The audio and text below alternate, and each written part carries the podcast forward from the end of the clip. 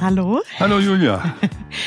So, jetzt äh, haben wir uns äh, heute mal in deinem Institut getroffen. Ja, klar, gerne. Und äh, Jetzt, äh, das hätte ich mal nachgucken sollen. Das ist jetzt ein bisschen peinlich. Die siebte Folge ist das jetzt, glaube ich, heute, oder? Siebte, oder die sechste. Sechste oder sechste. Also, sechste. ich glaube, es ist die sechste. Ah ja, die ja, sechste genau. Folge. Ja, ja, genau. Siehst du, da war ich schon ein bisschen voraus. Mhm. Die sechste Folge, die wir heute aufnehmen. Und äh, wie immer habe ich auf dem Weg zu dir auch nochmal nachgedacht. Was haben wir letztes mhm. Mal besprochen und worüber könnten wir heute sprechen? Und ich fand ähm, ein Gespräch, das wir noch hatten nach der letzten Aufnahme ganz interessant. Das haben jetzt unsere Zuhörer nicht mitbekommen. Aber wir hatten im Anschluss an den Podcast über Authentizität nochmal gesprochen. Was ist eigentlich so wichtig im Zwischenmenschlichen? Mhm, mhm Weil mhm. bei dem Thema authentisch haben wir über die eigene Identität nachgedacht und ähm, ähm, aber auch wie geht man mit anderen um? Was habe ich für eine Wirkung auf andere? Mhm. Wann muss ich mhm. eine Grenze ziehen? Und ich finde es schön, heute darüber zu sprechen und äh, einfach über die Interaktion und ähm, ja, vielleicht nochmal ganz bezogen auf das Thema Vertrauen. Mhm. Wie findest du das? Na, Julia. Ja, du machst ja immer große Fässer ja. auf. Ja, ja, ja, okay. Ja, ja Vertrauen ähm, ist ein ganz, ganz großes Thema. Und da hast du jetzt bei mir die Lust getriggert, mal mit einem extrem komplizierten Satz einzusteigen. Ja. Wir haben in Deutschland einen leider schon verstorbenen, sehr berühmten Soziologen namens Luhmann, Niklas Luhmann, mhm. der sich dadurch auszeichnet, dass er zum einen ein großer Denker war, zweifellos, zum anderen aber dadurch, dass das, was er schreibt, extrem schwer zu lesen ist. Mhm. So. Und aber die Gedanken, die er hatte, sind mit Sicherheit faszinierend und immer diskussionswürdig. Und der hat sich mal über Vertrauen folgen, zu folgendem Satz aufgeschwungen. Ja. Kannst du den langsam sprechen? Jetzt kommt er. ja, ja, jetzt kommt verstehen. Äh, ja. Vertrauen ist eine Maßnahme zur Reduktion sozialer Komplexität. Aha. Okay, Vertrauen ist eine Maßnahme zur Reduktion sozialer, sozialer Komplexität. Komplexität. Ja, okay. Aha. Genau. Äh, wobei das noch einer der verständlichsten Sätze ja, aha, aha, von Luhmann aha, ist. Aber du siehst, wie, wie kompakt ja, er Dinge ja. äh, immer ausdrückt. Und ich denke, damit hat er es schon getroffen. Ja. Also soziale Komplexität, um mal damit anzufangen, würde umgangssprachlich heißen, es wird sehr, sehr kompliziert mhm. im sozialen Miteinander, wenn wir uns misstrauen. Mhm. Mhm. mhm. Okay? Also wenn ich ähm, nie meine Tür offen stehen lassen kann, immer alle Alarmanlagen scharf schalten muss, jedes Wechselgeld zählen muss, mhm. immer mit der, mit dem Verdacht rumlaufe, dass mir jetzt mein Automechaniker, mein Handwerker, mein Partner nicht so ganz die Wahrheit sagt. Also da wird's dann sehr, sehr kompliziert. Mhm. Und das meint Luhmann, wenn er sagt, das Vertrauen die soziale Komplexität reduziert. Es wird einfach einfacher. Das heißt, ähm, würde man dann sagen, oder wahrscheinlich ist das zu einfach, aber optimistisch veranlagte Menschen haben ein weniger anstrengendes Leben, weil sie einfach mehr Vertrauen ins Leben haben und äh, äh, sind nicht so misstrauisch, wie du es gerade beschrieben hast. Und ja, äh, dann reduziert das deren Komplexität. Das reduziert deren Komplexität. Ja. Seligmann hat mal ein Buch geschrieben mit dem Titel Pessimisten küsst man nicht ja, oder ja. so. Ähm, also diejenigen, die es ähm, schaffen oder von Natur aus so sind, da kann man ja, ja, noch heftig diskutieren, optimistischer durch die Welt zu gehen, haben ein leichteres, vielleicht sogar erfüllteres Leben. Mhm. Offensichtlich ist es so, dass die auch Misstrauens- äh, oder Vertrauensbrüche, sagen wir mal so, anders verbuchen, wenn du das so willst. Also Aha. das kann mal passieren, ja, ja okay, ja. da hat mich einer übers Ohr, Ohr gehauen. Ja. Kommt ja vor, aber das wird jetzt mein Weltbild nicht insgesamt in Frage stellen. Mhm. Das ist die ganz, ganz große Chance. Mhm. Mhm. mhm. Und interessanterweise gibt es das Gleiche. Ich will, möchte noch zwei ja. Facetten darauf, ja. äh, zwei Scheinwerfer darauf richten. Interessanterweise gibt es das in der philosophischen Tradition, also mal von einer ganz anderen Ecke her. Und zwar, wenn man Literatur äh, des äh, theoretischen Feindes liest, sozusagen. Also Philosophen streiten sich ja gerne, Wissenschaftler überhaupt. Das, jeder behauptet ja für sich die äh, beste Theorie zu haben. Und die Philosophie hat relativ früh das Principle of Charity eingeführt. Aha. Also wenn du irgendeinen Text liest, Aha. dann liest das erstmal mit größtem Wohlwollen. Ja, so als ja. würde der Aha. Autor dir wirklich, auch wenn du ihn nicht magst, ja. wirklich was zu sagen haben. Und dieses Principle of Charity, wenn uns es gelänge, das mehr ins Leben zu übertragen, also indem wir sagen, wenn uns einer schräg kommt, dann muss das nicht heißen, dass er schräg ist, sondern mhm. es kann ja auch heißen, dass er damit ein sehr gutes Ziel verfolgt mhm. und es vielleicht unglücklich ausdrückt. Mhm. Und Chancen der Zuversicht würde für mich schon heißen, dass wir viel mehr am Thema Vertrauen und Principle of Charity arbeiten. Also wenn einer mal schlecht drauf ist und uns irgendwas Doofes sagt, dann muss ich nicht gleich den ganzen Menschen disqualifizieren und die ganze Beziehung, die ich zu ihm habe. Und leider ist es so, dass mhm. wir das dann manchmal vergessen, weil ein düsteres Erlebnis 20 gute zudeckt. Ja, ja. Vertrauen hat für mich auch ganz viel mit Wohlwollen zu tun. Also ich finde es mhm. total mhm. gut, dass du diesen Begriff Wohlwollen gerade angesprochen mhm. hast. Ähm, ich habe das mal in der Vorlesung während meines MBAs gehört. Da hieß es auf Englisch immer Goodwill. Ähm, wie wichtig Goodwill eigentlich ist, auch im, im, im Sinne von Führung und mhm. äh, im Sinne von Interaktion mit äh, anderen Mitarbeitern. Und ich habe das dann in meiner damaligen Organisation, in der ich gearbeitet habe, übersetzt und habe immer von Wohlwollen gesprochen. Mhm. Und ich muss ganz ehrlich sagen, ich bin manchmal ein bisschen komisch angeschaut worden. Ich hatte ja. das Gefühl, das ist so ein ganz veralteter Begriff, mit dem der gar nicht mehr verwendet verwendet wird, so, so richtig. Leider. Wohlwollen, leider, genau. Leider. Ja. Weil wir in der deutschen Sprache ja. sehr, sehr viele Begriffe haben, ja. die eine unglaubliche Stärke beinhalten. Mhm. Wohl, wollen. Mhm, mh. Also, wenn du das damit dir mal auf der Zunge zergehst, also mir, mir kommen was die Tränen jetzt bei dem Begriff. Also, ja. Also, dass wir Menschen, dass wir anderen wohl wollen mhm. und eben nicht misstrauen. Oder wenn du äh, den Begriff Wahrhaftigkeit nimmst. Mhm. Mhm. Also wir reden immer von, wir haben ja beim letzten Mal über Authentizität geredet, aber wir hätten da schon was, was in der deutschen Sprache angesiedelt ist und den Begriff besser fasst. Mhm. Mhm. Wahrhaftigkeit. Wahrhaftigkeit. Das ist was ja. ganz anderes mhm. als Authentizität. Ja. Und dieses Principle of Charity oder dieses Wohl wollen ist etwas, was unsere Spezies, glaube ich, bitter nötig hat. Mhm.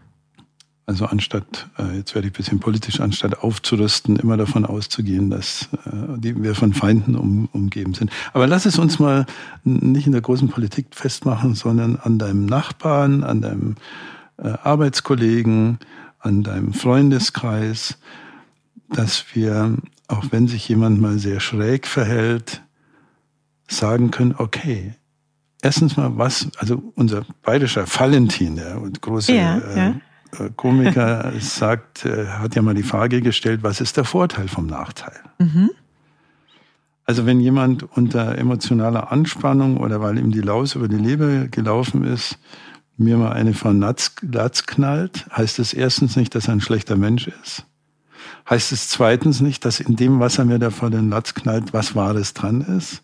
Und heißt es drittens nicht, dass es sogar wohlwollend gemeint haben kann, aber ja. sehr unglücklich ausgedrückt hat. Ja, ja. Und ich habe da ein Coach, meine Coach, ich lerne das meiste von Coaching-Klienten, Julia. Also du meinst vielleicht, ich habe das im Psychologiestudium gelernt. Nee, es nee, ist schon, ich sehe nur deine tausend Bücher hinter dir. Ja, ja, ja. ja. Und wenn ich hier arbeite, sehe ich den Menschen vor äh, mir und ja. die tausend Bücher sind im Hintergrund. Einer meiner Coaching-Klienten Ein Vorgesetzter hat, wenn er in neue Vorgesetztenrollen kam, zu seinen Mitarbeitern immer folgenden Satz gesagt, der hieß ungefähr, und eins möchte ich Ihnen hiermit sehr klar sagen, mein Misstrauen müssen Sie sich erst verdienen. Mhm, so. Mhm, mhm. und das, ich weiß nicht, wo er den her hat, ja. vielleicht hat er ihn sich selber ausgedacht. Ja. Ich finde den Satz genial, mhm. weil er ja signalisiert, das Erste, was ich mal tue, ist, dass ich euch in dem, was ihr hier leistet, Vertrauen entgegenbringe und nicht gleich rummeckere. Klammer auf, einer der großen Fehler vieler Vorgesetzte, die in die neue Position kommen mhm. und sagen, neue Besen kehren gut und jetzt räumen wir erstmal mhm. auf. Und was habt ihr denn bisher für einen Mist gemacht bei diesem Schlappschwanz, eurem, meinem Vorgänger? Und jetzt machen wir mal alles anders. Ja. Das ist ein Akt des Misstrauens ja. gegenüber der Leistung der Menschen, die dort gearbeitet ja. haben und führt schon von Anfang an nicht jetzt gerade zu den besten Ergebnissen. Mhm. So, aber jetzt bin ich ein bisschen äh, abgeschweift vom Thema. Ja, was, was ich gerade total interessant mhm. finde, dieses ähm, Wohlwollen-Thema mhm. oder, mhm. oder das, was du gerade beschrieben hast in dem ähm, Beispiel von, dem, äh, von der Führungskraft, das mit Wahrhaftigkeit zu ja. verbinden. Mhm. Äh, weil das eine ist ja, dass er das sagt und das andere ist, dass er auch danach lebt. Ne? Also wahrhaftig, äh, glaubwürdig äh, dann äh, zu handeln. Das äh, ist, das finde ich sehr, sehr wichtig. Das ist, ja. also wenn, ähm, wenn du mal in die Philosophie blickst, dann gibt es zum Thema Vertrauen folgende Aussage. Also in der mhm. Philosophie gibt es immer sehr viele Aussagen. Ja. Also wenn ich das jetzt so sage, greife ich mal eine raus. Und zwar, dass Vertrauen genau genommen zwei Standbeine hat. Mhm. Das eine ist Wahrhaftigkeit mhm. und das andere ist Zuverlässigkeit. Mhm. So, wenn diese beiden Dinge Leben, zum Leben erweckt werden. Also wenn ich weiß, wir machen aus, dass wir uns hier bei mir zum Podcast treffen und du kommst auch tatsächlich. Mhm. So. Dann ist es einfach eine vertrauensfördernde oder bildende oder stärkende Maßnahme. Mhm. Und wenn ich weiß, Julie, dass wir uns hier in dem Podcast nichts vormachen und vor allem auch unseren Hörern nichts vormachen, dann ist es eine vertrauensbildende Maßnahme zwischen uns und unseren Hörern. Also wenn wir was nicht wissen hier, dann sagen mhm. wir das. Wenn wir Krisen in unserem Leben zu verzeichnen hatte, hatten, dann machen wir hier kein Geheimnis mhm. draus und so weiter. Aber wenn man die zwei Standbeine mal umsetzt, also Wahrhaftigkeit und Zuverlässigkeit, mhm. dann wäre mir das deutlich wichtiger als vieles, was ich in den Hochglanzbroschüren vieler Unternehmen lesen muss. Ja, ja, ja. Das sind so Basiswerte. Ja. Was mache ich denn? Jetzt, ma, jetzt mache ich nochmal wieder ein Beispiel. So, sorry, dass ich unterbreche. Aber sagen wir mal, ich habe eine Situation mit einer Kollegin oder jemandem oder einem Kollegen oder äh, einem Bekannten, äh, was auch immer, wo ich kein Vertrauen habe, mhm. wo ich Misstrauen habe. Mhm. Mhm. Das hatten wir ja ganz zu Beginn. Und das ist, fühlt sich ja anstrengend an. Und jetzt hast du das ja auch erklärt, warum was, ähm, was, was, was mache ich da? damit, ja. also arbeite ich an mir selbst und ähm, also erstmal, ähm, um natürlich, äh, ich, ich lerne ja dazu und äh, ich reflektiere mal die anderen Podcasts, ich nehme die Emotionen erstmal an. Ja. ja. genau. Ja, genau. So, ich nehme ich nehm das an und merke, hm, da mhm. habe ich jetzt gerade ein mhm. ungutes Gefühl und mhm. es zeigt sich, ich habe dieser Person gegenüber Misstrauen. Ja. Und jetzt? naja, und jetzt. Ähm, wir hatten ja beim letzten Mal die Frage der Grenzziehung. Mhm. So, und äh, ich möchte hier nicht eine Psychologie der rosa Brille vertreten. Also, dass wir mit übertrieben jetzt mal formuliert mit jedem Menschen dieser Welt gut Freund sein müssen. Mhm. Also ist die erste Überlegung vielleicht schon die zu sagen, wie wichtig ist diese Beziehung in deinem Leben? Wie wichtig ist es eigentlich? Mhm. Also kannst du dir zu der Person eine Anführungszeichen gesunde, Anführungszeichen Ende Distanz erlauben? Mhm. Oder ist es aus beruflichen oder anderen Gründen sehr wichtig, mit der Person eine gute Beziehung aufrechtzuerhalten oder mhm. eine arbeitsfähige Beziehung? Dann würde das schon mal einen ganz großen Unterschied machen. Mhm. Weil wenn du nämlich im Fall A sagst, ja, eigentlich kann ich mich ohne Schaden anzurichten von der Person distanzieren. Ich muss auch mhm. nicht in die Kantine mit ihr gehen. Dann kannst du es auch dabei bewenden lassen. Also das mhm. war die erste Fallunterscheidung, ja, ja, die ich ja, treffen würde. Ja. Mhm. Also wir hatten ja im letzten Podcast auch diese Zeitfresser Frage, dass man mit Menschen mhm. Zeit mhm. verbringt, mit denen man sie eigentlich nicht verbringen mhm. will. Ja. Sondern das addiert sich blitzschnell auf. Also das ist schon, vielleicht klingt das jetzt für euch, liebe Hörer, ein bisschen nüchtern, aber es ist einfach eine aus meiner Perspektive auch vernünftige Frage. Ja, aber wir wollen es natürlich kompliziert machen und die Person brauchen wir. Wir wollen ja die, genau. wir wollen ja die, so. die Komplexität nicht genau, so weit wir wollen, reduzieren. Nee, die Komplexität ja. wollen wir natürlich steigern. Ja, das ja. ist jetzt eine Person, ja. da muss ich vielleicht nicht täglich, aber eng zusammenarbeiten. Ja, also du bist auf die Zusammenarbeit angewiesen, angewiesen sagen, genau. sagen wir es mal so. genau. Und äh, dann hättest du alle Möglichkeiten, die Beziehung weiter zu verschlechtern. Ja, kannst ja, ja machen, kannst ja, ja, sagen, nee, die mag ich nicht, also schicke ich ihr die Mails nicht mehr und, und was es da alles an Eskalationsmöglichkeiten mhm. gibt mhm. und könntest dich auch so immer weiter reinschrauben in eine Aggressionswutspirale wo du dann in deiner Echohöhle sitzt mhm. und deine eigenen Aussagen von der Wand zurückgespiegelt äh, hörst, was für blöde Kuh das ist und was sie ah, alles ja. falsch gemacht hat und dass sie sich doch gefälligst mal melden sollte und dass sie so unfreundlich war und am Gang hat ja. sie dich wieder nicht angeguckt.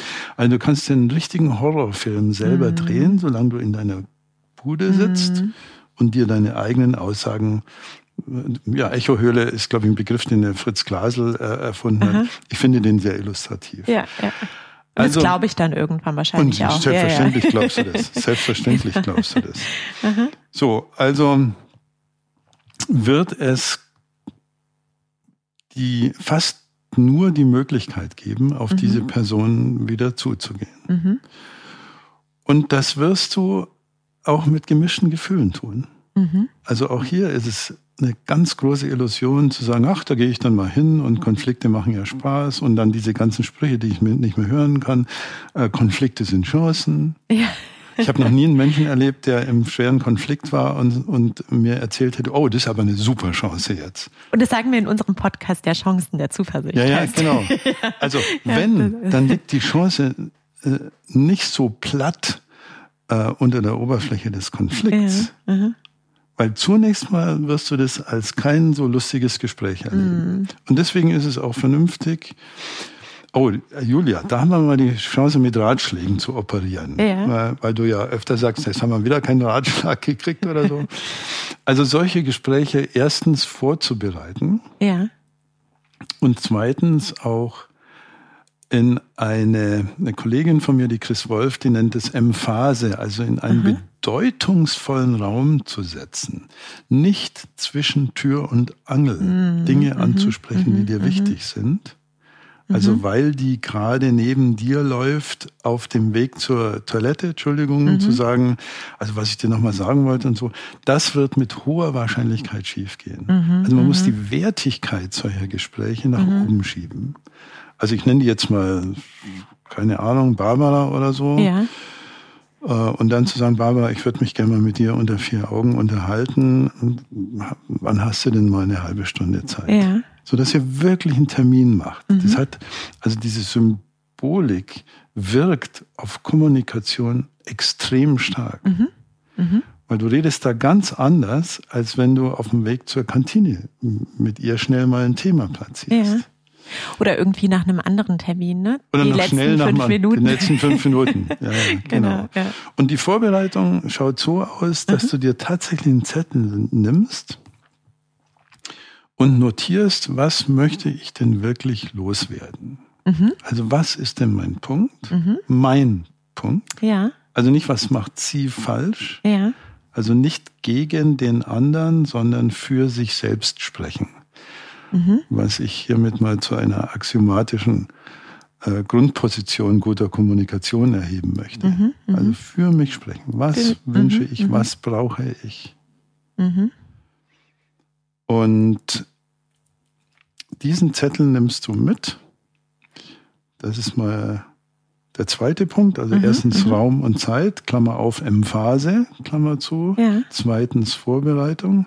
Und drittens, dass du dir genügend Zeit nimmst in, in dem Gespräch, auch Barbaras Perspektive anzuhören. Mhm.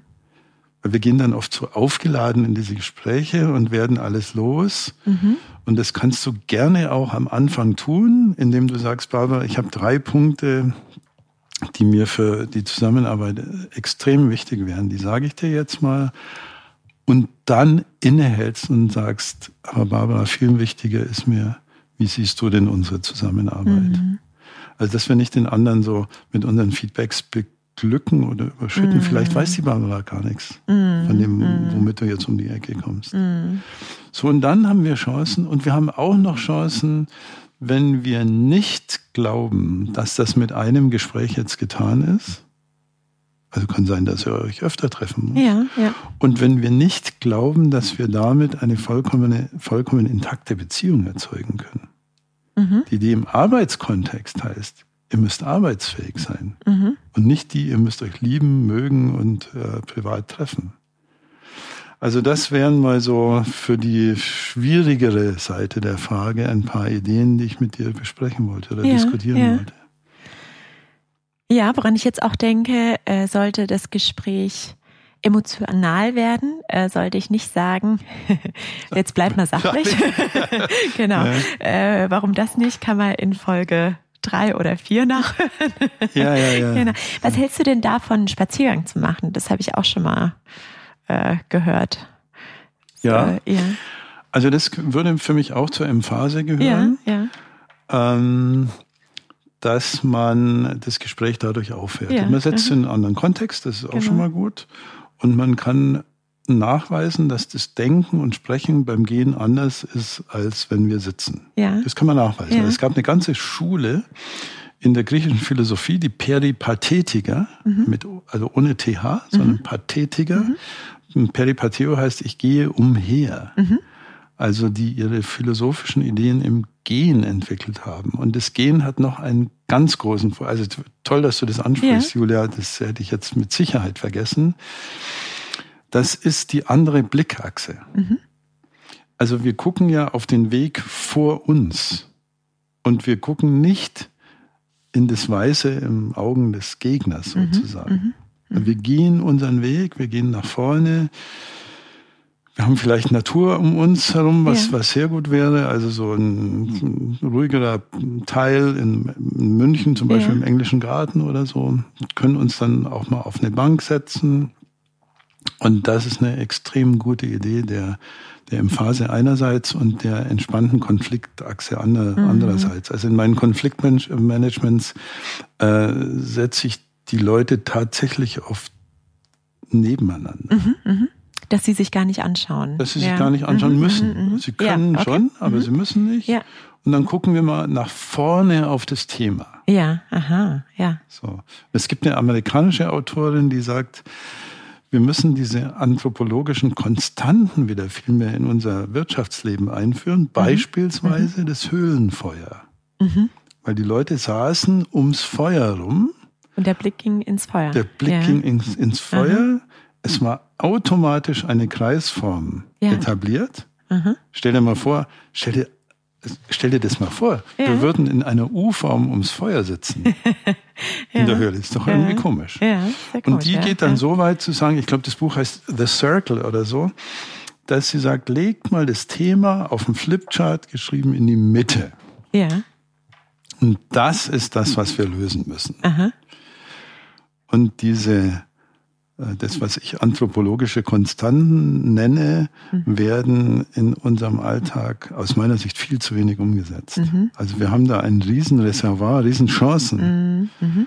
da auch sehr zuversichtlich damit umzugehen. Also danke nochmal ja. für die Idee. Ja, äh, Ein ja. Spaziergang ist grandios, wenn sich deine, ähm, ich nenne die jetzt mal Konfliktpartnerin, dadurch mhm. nicht mhm. überfahren fühlt. Ja. Also wenn die sagt, draußen sein hasse ich mhm. und bei Wind sowieso und außerdem ist mir zu kalt, dann solltest du nicht auf deinem Spaziergang bestehen. Ja, ja. Und was mir sonst noch einfällt, wenn meine Konfliktpartnerin oder Partner ähm, jetzt bleiben wir mal bei Partnerin, bei der Barbara, ihre Perspektive darstellt, mhm. da spielt Wohlwollen auch eine große Rolle, oder? Also wenn ich mich mhm.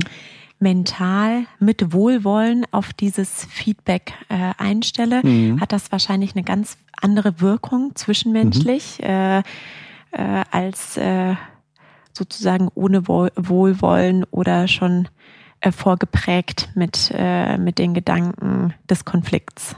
Genau. Ja, ja. Also die Frage heißt, worum geht's der Barbara? Mhm. Was, mhm, was ist mhm. eigentlich deren Motiv? Ja. Was will sie?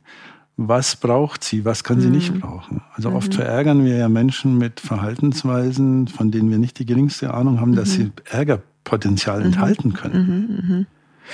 Ich habe ich hab noch eine Idee dazu, ja, weil, weil die, die Gespräche mit dir sind immer so anregend, Julia, dass mir da verschiedenste Dinge noch dazu einfallen. Ja, ja, erzähl Aber mal. Gerade bei, ja, ja, naja, gerade bei dem. Jetzt hast du es groß angekündigt. Ja, also, ja. Ähm, wir haben ja die Überschrift Vertrauen. Ja.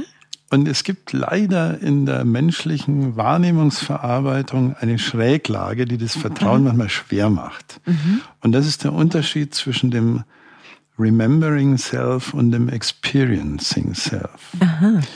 Die Begrifflichkeit stammt von äh, dem Nobelpreisträger Kahnemann. Mhm. Und er wählt dafür folgendes Beispiel. Also vielleicht können wir das einmal übersetzen. Vielleicht spricht ja nicht jeder Deutsch, äh, Englisch.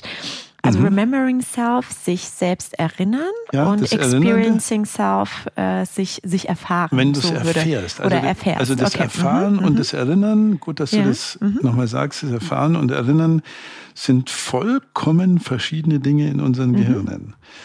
Und Kahnemann wählt dazu ein sehr illustratives Beispiel. Also nehmen wir mal an, du bist Musikliebhaberin. Mhm.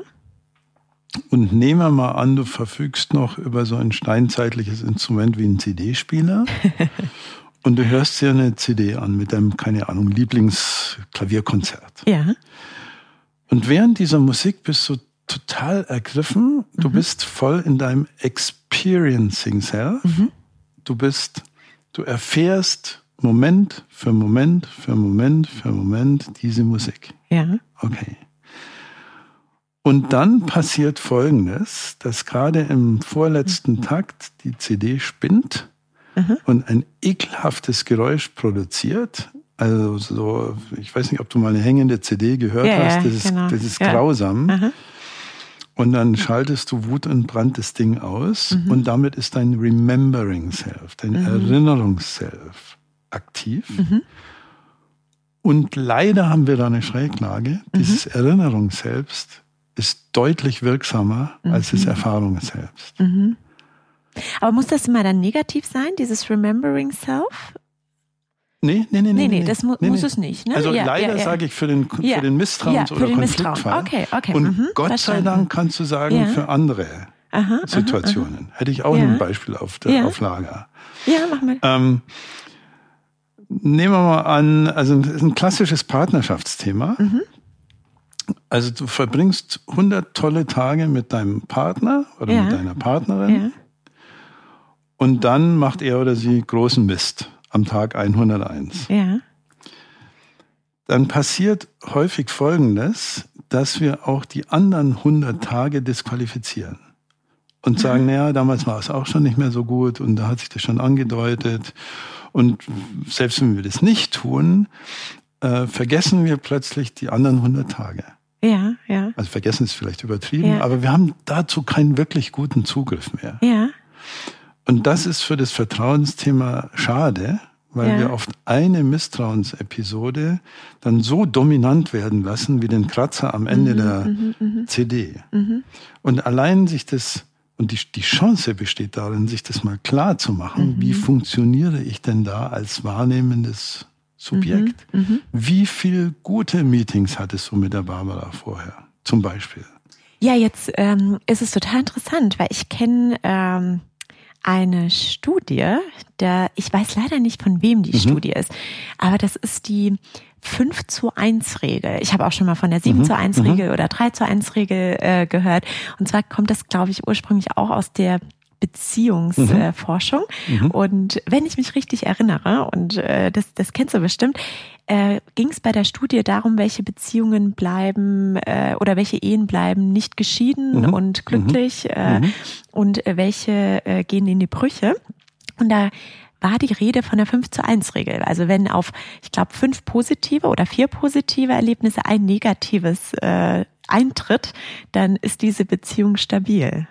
Ja. Das ist, ja. Ja, da ist was dran. Äh, das ja. stammt von Gottman und du ja. hast ja mein Bücherregal erwähnt. Ja. Und wenn das einigermaßen aufgeräumt wäre, würde ich den Gottman auch jetzt äh, finden. Ich glaube, das heißt die sieben Gesetze der guten Ehe oder so. Oder so, ja. Weil du, du wirst lachen, aber ich habe das eigentlich, ich übertrage das auf mein ganzes Leben.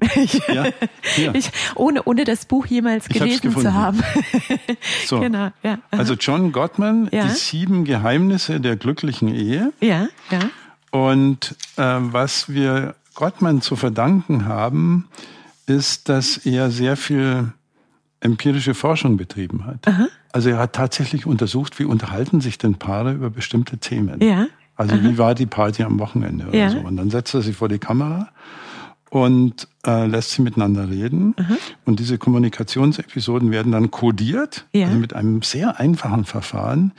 Und Gottman ist selber erschrocken über seine Ergebnisse, weil er sagt, am Ende seines Forscherlebens, nach 15 Minuten Video, kann ich euch sagen, mit welcher Wahrscheinlichkeit diese Ehe die nächsten sechs Jahre noch hält oder nicht. Ja, aha.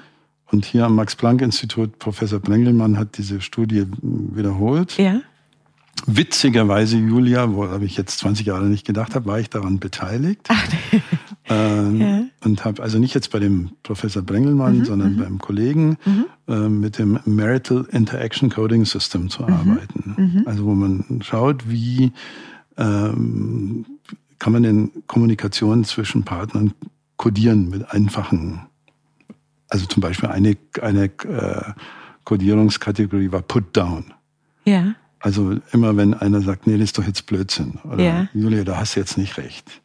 Das nee, war dann das, das eine Negative, das oder? Das ist ja. schon negativ. Aha, und dann ja. kannst du so eine Interaktionsmatrix Aha. aufbauen und kannst gucken, wo die Punktewolken sind. Ah, ja.